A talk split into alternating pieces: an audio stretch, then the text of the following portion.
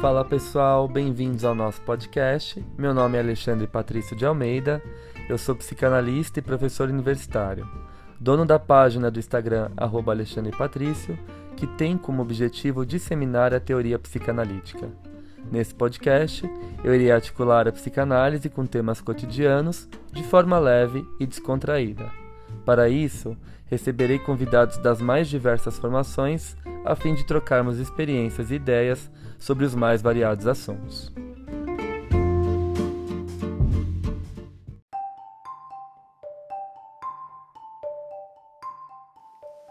Passando para avisar vocês que esse episódio foi gravado em forma de live na minha página do Insta.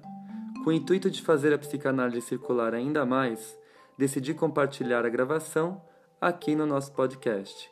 Espero que gostem.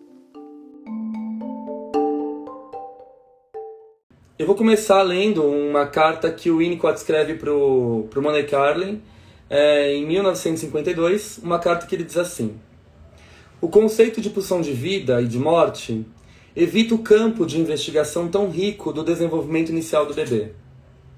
É uma pena que Melanie Klein tenha feito um esforço tão grande para conciliar sua opinião com a pulsão de vida e de morte, que são talvez o único erro de Freud, né? Então, já fica bem claro, e essa é uma das grandes uh, confusões no arcabouço psicanalítico, que as pessoas têm dificuldade de entender por que, o Winnicott não trabalha com o conceito de pulsão de vida e pulsão de morte. Na verdade, o Winnicott não compreende o aparelho psíquico humano, o psiquismo humano, por uma ótica de aparelho psíquico. Ele é meio contra. Ele fala assim, o ser humano ele não pode ser resumido a uma máquina, a uma metáfora de máquina funcional. Eu trabalho com a natureza humana, né? E a natureza humana é toda particular, singular, ela não pode ser resumida no funcionamento mecânico, como uma máquina. Então, o Winnicott, ele, ele, muitos autores, por exemplo, o Loparic, ele vai falar que ele inaugura um novo paradigma na psicanálise. Um paradigma relacionado à teoria do desenvolvimento maturacional. Então, o Winnicott ele não vai por essa via, ah, o bebê é tomado de pulsões, essas pulsões elas têm, uns desti ela tem um destino próprio, o bebê tem uma sexualidade infantil precoce, o bebê ele já começa a projetar introjetar, como diria Melanie Klein. Ele não, ele vai ter toda uma, uma explicação do desenvolvimento maturacional por uma ótica própria, que parte da experiência clínica dele. Vamos lembrar que o Winnicott era pediatra, psiquiatra infantil e psicanalista.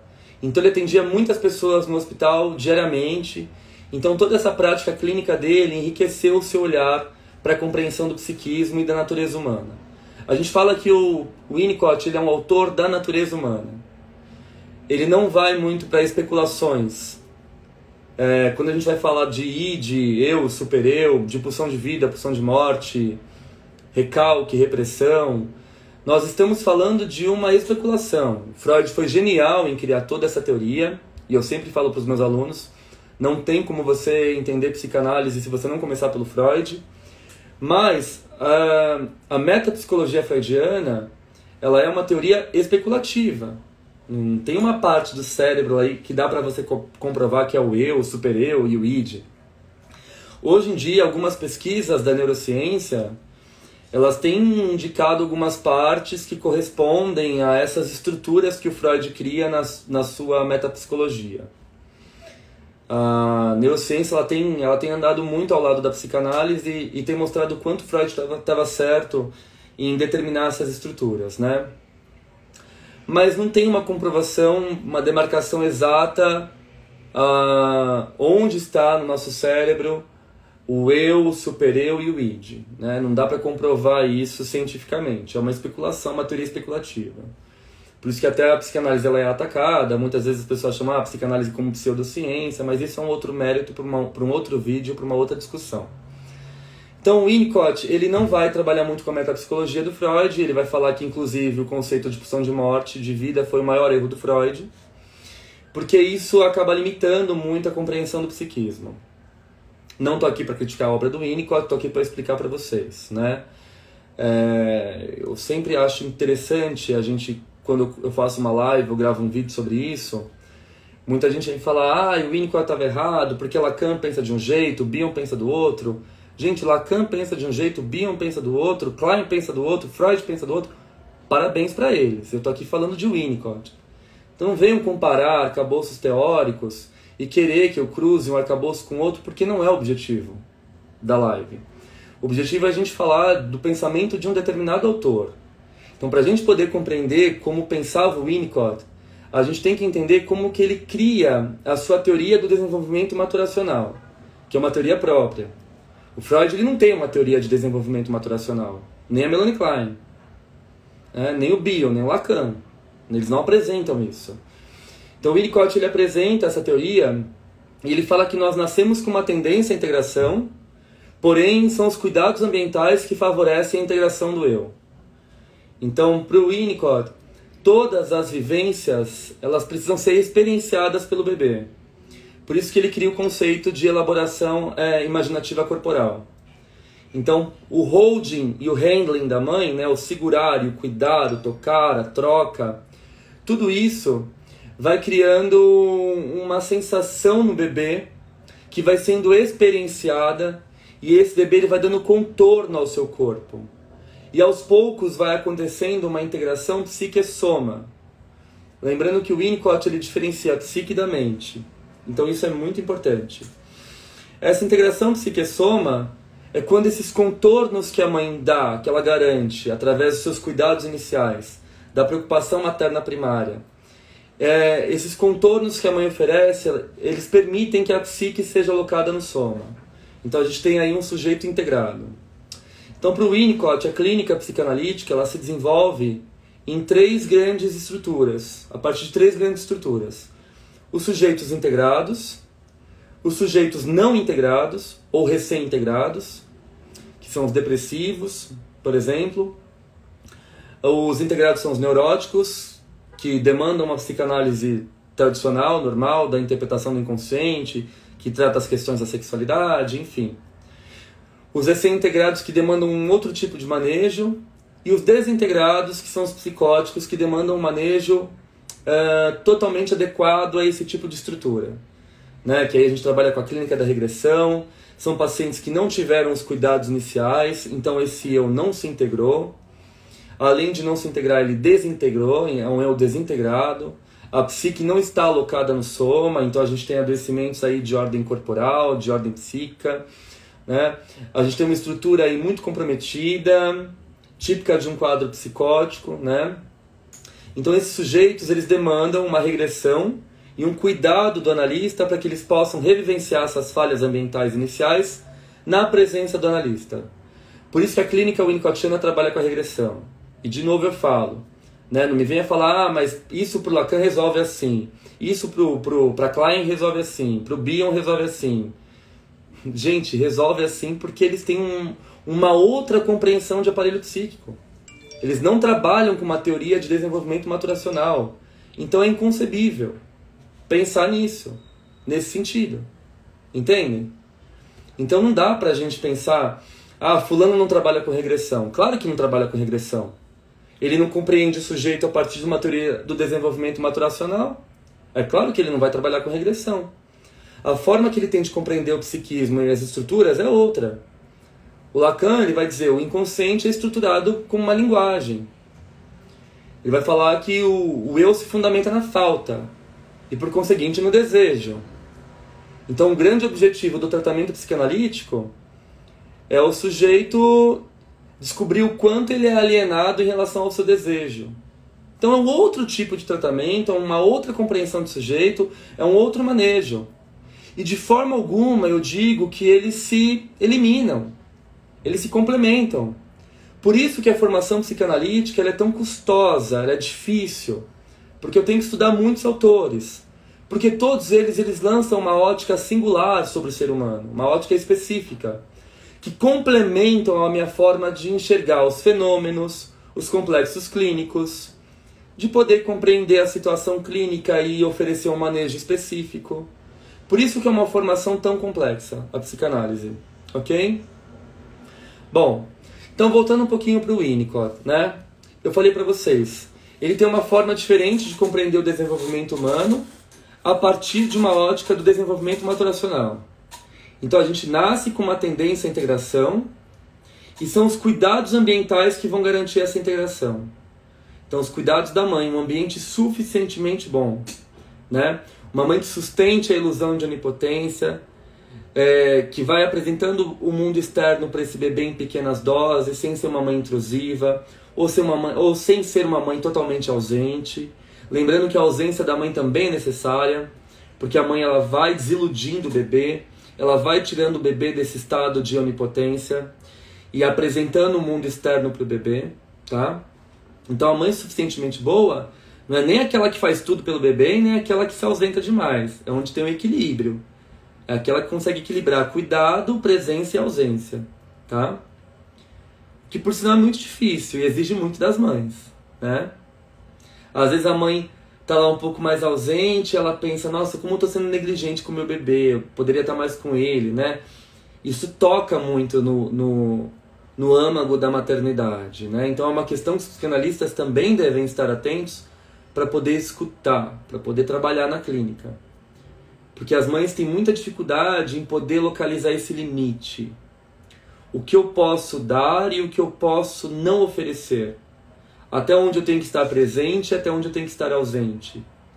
É uma dúvida que fundamenta muito a construção subjetiva das mães, né? E que é muito normal. Algumas mães têm medo de pecar pelo excesso, outras têm medo de pecar pela falta, né? E nesse sentido que eu acho que aquele livro do Winnicott, que foi recém-traduzido pelo editor Ubu, O Bebê e Suas Mães, é fundamental para esse entendimento. Tá? Bom, se ele tem uma dificuldade de poder trabalhar, de poder aceitar esses conceitos de pulsão de morte e pulsão de vida do Freud, porque eles acham que ele acha que isso resume demais né, o psiquismo, ele fala assim. É, o conceito de pulsão de vida e de morte evita o campo de investigação tão rico do desenvolvimento inicial do bebê. Então, pelo fato do Winnicott ser pediatra e trabalhar com as mães, ouvindo as mães, justamente isso que vai dar corpo ao livro dele, O Bebê e Suas Mães, ele se atenta a essa relação inicial. Então ele fala, meu, não é só pulsão de vida e pulsão de morte. Tem outros fatores aí dessa relação mãe-bebê que colaboram para essa construção do eu, né? Para o bebê se integrar, saber o que é um dentro e fora, ter uma noção de temporalidade, ter uma noção de, de espaço, de alteridade. Ele começa a construir o eu e aí ele começa a saber o que é um dentro e um fora, né? Me perguntaram um pouco sobre o id, né? O id ele vai se formando para o Winnicott a partir das elaborações imaginativas corporais, desse cuidado externo. Né? Então aí sim, depois que o bebê tem uma noção de um dentro e um fora, ele começa a separar da mãe, aí as suas vivências psíquicas primitivas, iniciais, elas começam a ser recalcadas. Mas tem que ter um eu existente, né? Um eu às vezes muito arcaico, que está ali no início da sua estrutura, mas para poder ter recalque tem que ter um eu. Né? Então é interessante como ele vai compreender. Ele vai falar, por exemplo, não tem como a gente interpretar a sexualidade de alguém, eu falei disso na minha outra live, no meu outro vídeo. Se esse sujeito não tem um eu constituído. Como que eu vou interpretar a sexualidade, vou interpretar Édipo, se sequer se formou um eu? Se sequer o ambiente é, original, primitivo, primário, sustentou aquele bebê, né, para que ele deixasse de ser um pedaço de carne e começasse a ser um bebê. Né? Não tem como é, pensar em sexualidade, em um dentro e fora, se não teve esse cuidado inicial, se o eu não se formou é, de forma primária, tá? Bom, então como que ele vai enxergar a agressividade se ele não trabalha com o conceito de pulsão de morte? Melanie Klein, por exemplo, vai falar que o bebê ele nasce atravessado pela pulsão de morte.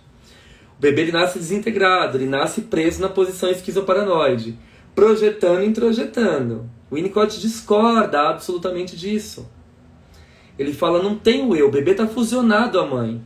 Ele não sabe quem é ele quem é a mãe. Como é que ele vai projetar e introjetar? Gente, são formas diferentes de compreender o psiquismo.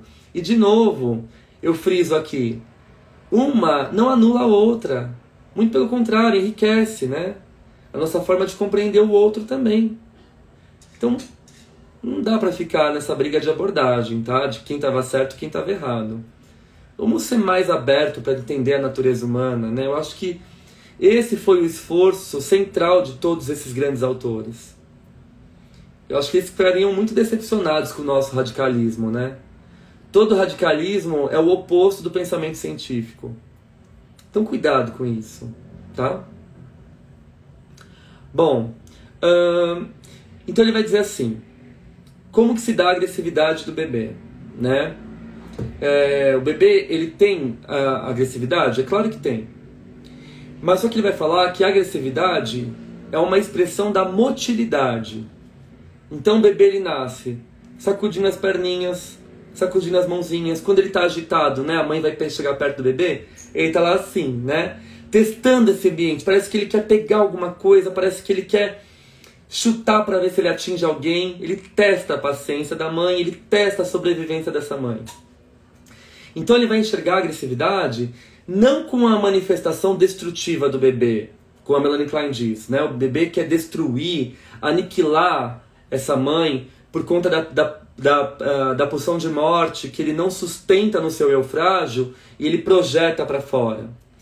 O Winnicott vai dizer assim, não, essa agressividade inicial ela é uma manifestação motora da motilidade do bebê.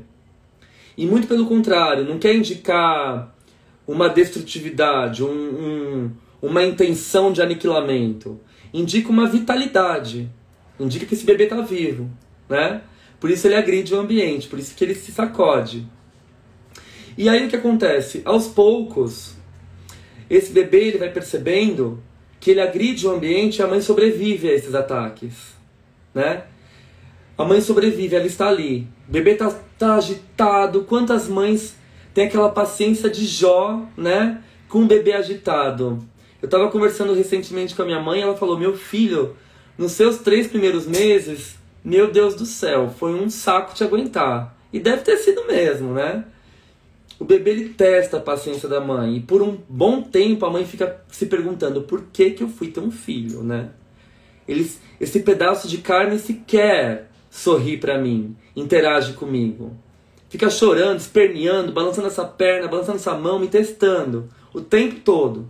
Né? O que eu faço com esse pedaço de carne? A mãe se pergunta, né? E a mãe, a mãe suficientemente boa, ela simplesmente sobrevive. Ela tá cansada, morta de sono. Aí ela pega esse bebê, ela enrola no cobertor, ela canta para ele, ela põe de ladinho. Ou ela dá pro pai, e aí o pai ajuda a mãe nesse sentido. Por isso que é importante também a presença paterna, né? Dizem que o Winnicott desconsidera a presença do pai. Isso é uma bobagem. Uma pessoa que fala um absurdo desse não leu o Winnicott, né? Deve acreditar em corrente de zap zap, né? Como dizem por aí. É... E aí pega esse bebê no colo, o pai tenta colocar na barriga, aquece ele. Minha mãe falava que eu dormia em cima da barriga do meu pai. Né? Era o único jeito que eu, que eu me acomodava, que eu me integrava, que eu ia tendo uma elaboração imaginativa corporal. Mas de certa forma, os dois, tanto meu pai quanto a minha mãe, sobreviveram aos ataques, ao choro, à agitação, ao balanço das perninhas, das mãozinhas. E muitos pais fazem isso, sobrevivem a esses ataques. Ora, e aí o Winnicott vai dizer a questão do uso do objeto. Eu só posso usar um objeto se ele sobrevive aos meus ataques, né? Então eu, eu reconheço a minha mãe, reconheço meu pai, reconheço o mundo externo porque eles sobreviveram aos meus ataques. E aos poucos eu vou integrando esses impulsos agressivos, motores, no meu eu. E vou tendo uma integração total psique-soma, né? Eles vão sendo integrados à minha estrutura como um todo. Eu vou assimilando esses impulsos e ainda tem um outro movimento se meus pais sobrevivem aos meus ataques em fantasia, eu começo a recompensar, né? O que a Melanie Klein vai chamar de posição depressiva, que é o conceito que o Winnicott mais se debruça e mais trabalha, ele vai chamar de estágio do concern. Aqui no português a gente costuma traduzir para estágio da concernência, tá? O bebê começa a se apropriar desses impulsos, ele começa a reparar o dano que ele fez pela mãe, nossa, eu sacudia as mãozinhas, as perninhas, eu ficava ali testando minha mãe, mas ela sobreviveu, né? Eu testava meu pai, ele sobreviveu. E agora eu olho para ele e sorrio. e compra o olhar do meu pai e da minha mãe. Aí começa, né? Agora a maternidade é gratificante, o bebê interage comigo, ele sorri, ele brinca. Olha que gratificante. Agora vale a pena ser mãe e ser pai, né? O bebê vai entrando nesse estágio do concern, ele vai se responsabilizando por esses impulsos agressivos, destrutivos, e ele vai reparando o dano que ele causou em fantasia para o ambiente externo, né? Para o pai para a mãe, para os cuidadores. E aí ele vai conquistando, ele vai se apropriando disso. Isso é necessário para o amadurecimento psíquico do bebê. Eu costumo dizer, inclusive eu escrevi um artigo sobre isso, é, que o estágio do concern, ele, ele é a sustentação para um Édipo, para a entrada do Édipo. É quando o bebê começa a formar sua alteridade, ele se, ele se separa o eu do outro, né? Eu me aproprio dos meus impulsos, eu lido com ambivalência, eu começo a enxergar meu pai e minha mãe como um objeto apartado de mim, separado de mim. E aí eu quero consertar o que eu causei, eu tenho a minha responsabilidade, que são as grandes saídas edípicas, né? A gente se formar aí como sujeito, tentar tirar um, aquele meme, né?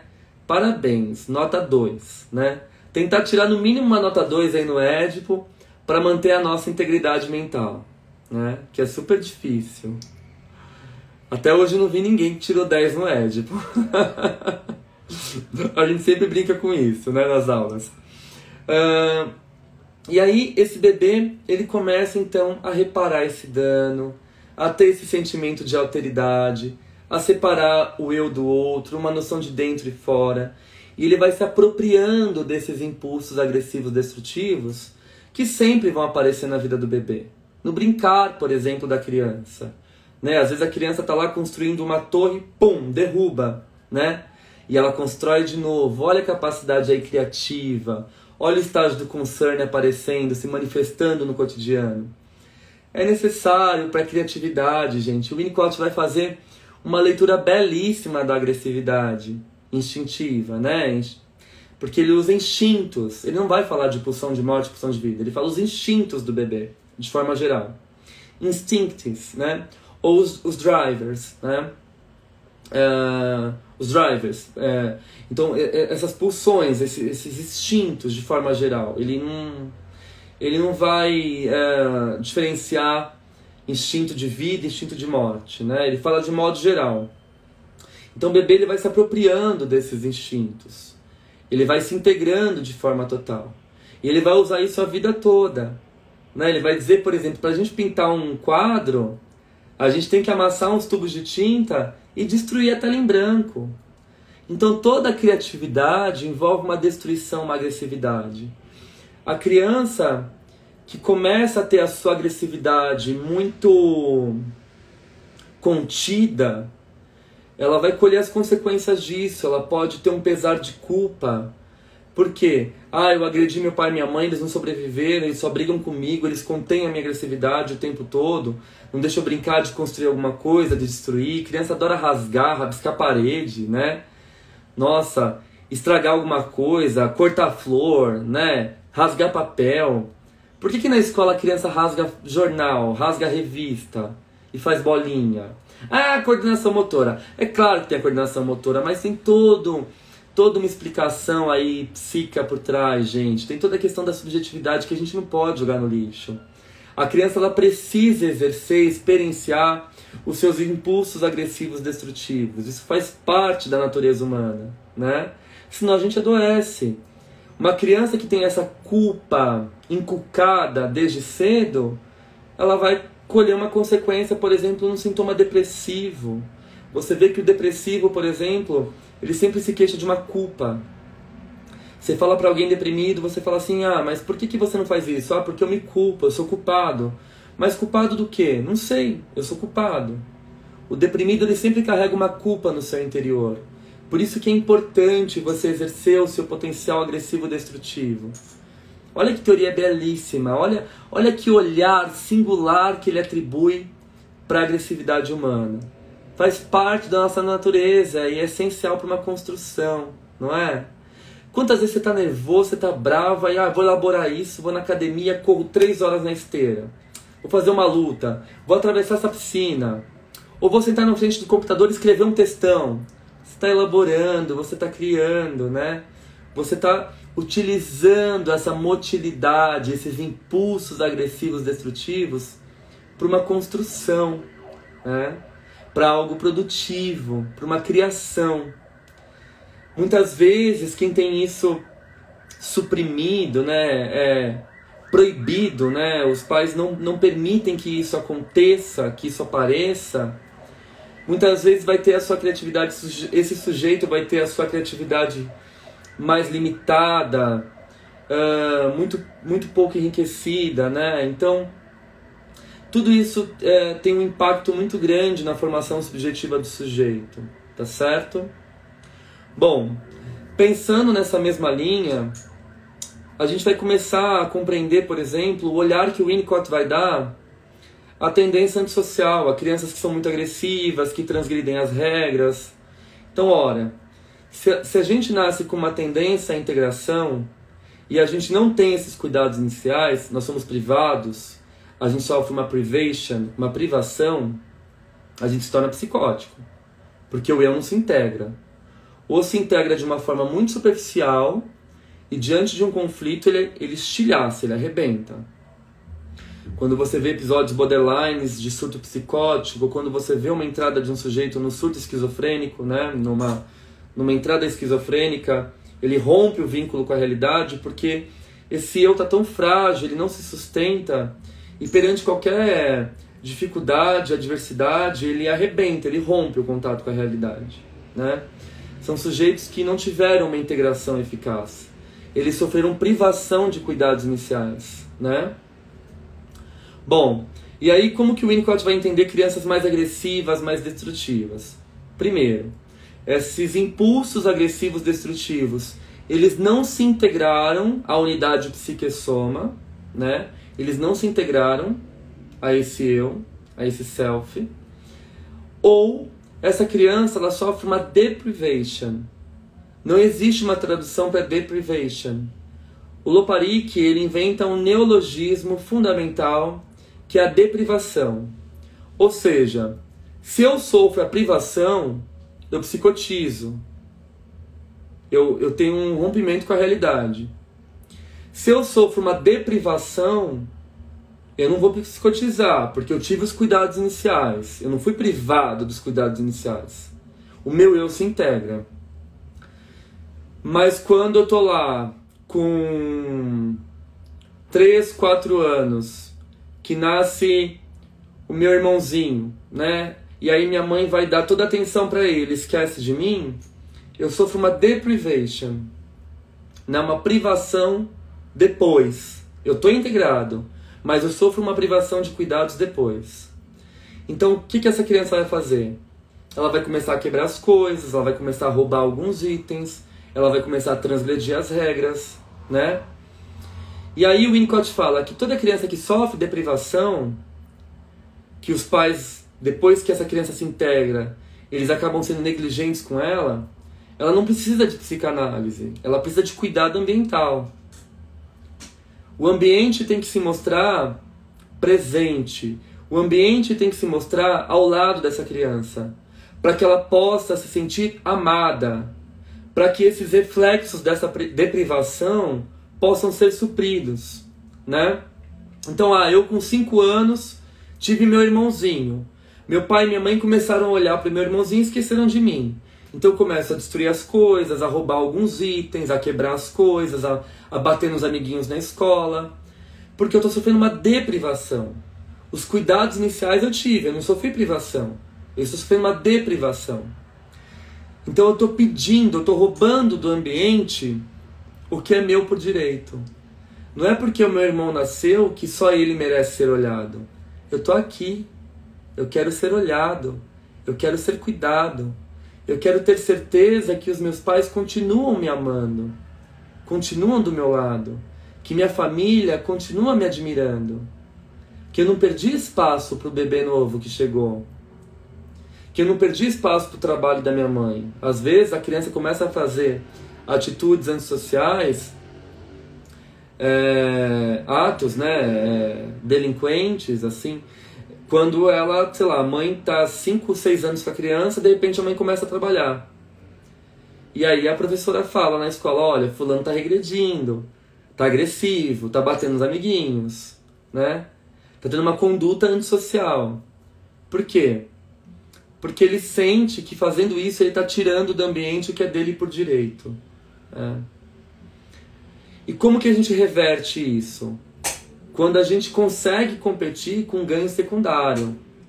Então, por exemplo, eu estou roubando o lápis de cor do meu amigo na escola, com seis anos. Mas meu pai e minha mãe não me dão amor. Então eu continuo roubando lápis de cor, roubando borracha, roubando o que eu acho por aí. Porque para mim é mais vantagem. Eu tenho um ganho secundário. Eu não tenho amor em casa, então estou pegando do ambiente que é meu por direito. Então, é... se a criança já cai num ganho secundário, fica difícil de você reverter isso. Né? Você vê muito isso em adolescentes. Ah, para mim é fácil roubar, fazer coisa errada, participar ativamente ou passivamente do, do tráfico de drogas, eu ganho dinheiro com isso. Por que, que eu vou estudar? Por que, que eu vou ler? Por que, que eu vou aprender? Eu vou me dedicar na arte, na escola. Se o meu ganho secundário é maior, roubando, traficando, cometendo delitos. Não tem mais como competir quando o ganho secundário é maior. Porém, se isso está no início e se o ambiente prova que é capaz de cuidar dessa criança, de oferecer um cuidado, de oferecer um acolhimento, que, que faça uma reposição dessa deprivação, aí isso é revertido. Olha só, tem um caso que o Winnicott conta no livro da Pediatria e Psicanálise, no texto sobre agressividade, acho que tendência antissocial, ele conta o caso de uma mãe, né, que vai procurar ele e fala assim, olha, meu filho tem 9 anos, tá roubando as coisas, comete pequenos roubos em pequenas lojas, estou muito preocupada, ele tem aprontado muito na escola, o que eu faço? E aí o Winnicott fala assim, você e seu marido estão ausentes, né, da casa? Ah, a gente tá, a gente tá trabalhando muito, tem muitas obrigações.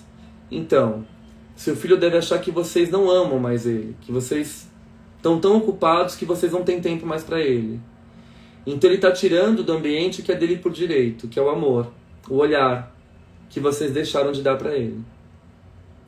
Então aproveita um tempo que vocês estão juntos, você e seu filho, né? Na hora de dormir, deita do lado dele e fala assim: olha, por mais que a mamãe esteja trabalhando, a mãe te ama muito, a mamãe está com você, né? A mamãe cuida de você, você é tudo para mim. Conversa com seu filho. Mostra para ele o quanto você o ama e o quanto ele é importante na sua vida. E que você sabe quando ele está roubando, pegando alguma coisa que não é dele, ele está querendo o amor de vocês. E aí ela chega em casa, ela espera um dia que o filho tá indo dormir, ela deita na cama com ele, eles começam a conversar sobre as estrelas, é, é lindo. O Winnicott escreve de uma forma muito poética. E aí ela fala isso pra ele, ela fala assim, olha, mamãe tá trabalhando muito, mas a mamãe te ama, a mamãe tá aqui. Eu e seu pai, a gente te ama muito, a gente sabe que você tá pegando algumas coisas, mas você não precisa fazer isso, porque você tem o nosso amor. Né, ela, ela, ela sentou e conversou com o filho. E aí ela escreve uma carta pro Winnicott, dizendo que depois disso nenhum roubo mais aconteceu, né? Que o filho de fato se sentiu amado. E tudo isso faz a gente pensar o quanto essa compreensão do desenvolvimento maturacional é importante. Porque quando acontece uma falha, uma abertura, uma entrada ou uma negligência durante essa linha de desenvolvimento maturacional, a gente vai ter um problema. Mas esse problema ele não é irreversível. O ambiente, quando ele participa ativamente, ele se faz presente ativamente, ele consegue reverter essa falha. Por isso que eu falo que a psicanálise ela é uma questão de saúde pública. Porque é necessário que os professores, assistentes sociais, médicos, enfermeiros tenham acesso a esse tipo de informação. E não só a psicanálise winnicottiana. Psicanálise kleiniana, freudiana, lacaniana, bioniana, dentre outros autores fantásticos. Eu acho que a gente está num tempo onde a objetividade, a produção, os números imperam. Né? O enquadramento, a sistematização do ser humano impera. E aí a gente acaba perdendo um pouco o contato da subjetividade, da essência humana, né? das nossas carências. Toda vez que eu falo de agressividade para Winnicott, eu lembro muito de um filme belíssimo que eu escrevo sobre esse filme no meu novo livro, que se chama Intervenção Psicanalítica na Escola, que faz parte da série Prática Clínica da editora Zagodoni, coordenada pela Isabel Cristina Gomes da USP. É... Eu tenho um capítulo lá que eu falo sobre o Winnicott, né? E a importância da gente entender a agressividade pelo olhar winnicottiano e essa questão da tendência antissocial. E para poder explicar isso de forma mais didática, para que o meu leitor pudesse compreender, eu cito algumas passagens do filme Lilo e Stitch, da Disney. E é bem isso, né? O Stitch ele nasce, ele não é um sujeito, ele é numerado, experiência lá que tem um número, esqueci agora. Ele não tem nome, ele é criado no laboratório. E ele foi feito para destruir. E de repente ele escapa lá do espaço, cai na terra e vai parar nos cuidados de uma menininha que perdeu os pais recentemente, está sendo criada pela irmã e a irmã pode perder a guarda dela por negligência. Né? O conselho tutelar está ali em cima, querendo pegar a menina, observando os cuidados da irmã. E aí a Lilo começa a cuidar do Stitch. O Stitch, que era uma máquina de destruição, ele começa a ter amor, cuidado pela Lilo, né? Ele percebe o quanto ser destrutivo deixa ele só. Tem até um momento do filme que ele senta assim na chuva e ele vai ler a história do Patinho Feio. E ele vê que o Patinho Feio era tão só, né? E ele se identifica com aquele personagem tão só. Ninguém me quer porque eu sou destrutivo, né? Ninguém me suporta. E a Lilo tem a maior paciência com ele, ela ensina ele a cantar, né? Ela ensina ele a se portar bem. Tem uma parte do filme que os dois estão tocando Elvis, né? É lindo. E ela fala: "Agora eu vou te ensinar a se portar bem", né? E ele destrói tudo, ele não tem jeito, mas ela sempre acredita nele, né? Ela sempre acredita que ele vai mudar. E aí acaba andando o filme e no final ele acaba meio que se tornando super dócil, companheiro da Lilo, cuidador da Lilo, né? Ele salva ela, ele resgata ela. E eu fico pensando que um salva o outro, porque ela também estava tendo uma conduta antissocial no colégio, com as amiguinhas, agressiva, porque ela tinha acabado de perder os pais, ela estava sofrendo uma deprivação de cuidados, né? e um vem para cuidar do outro. Ela sempre acredita nele, ela sempre acredita que ele vai mudar. E ele muda.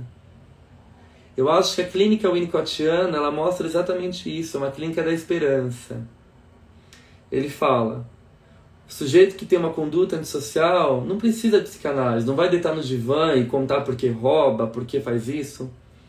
Ele precisa de cuidado, né?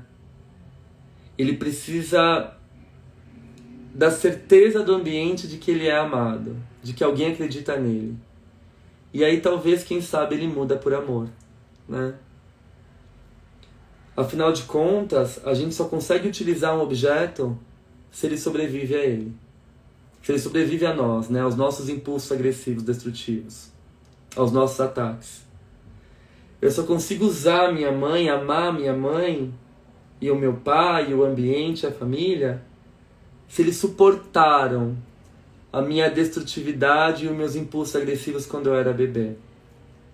Eu acho que essa é a maior lição da clínica winnicottiana e da teoria do desenvolvimento maturacional.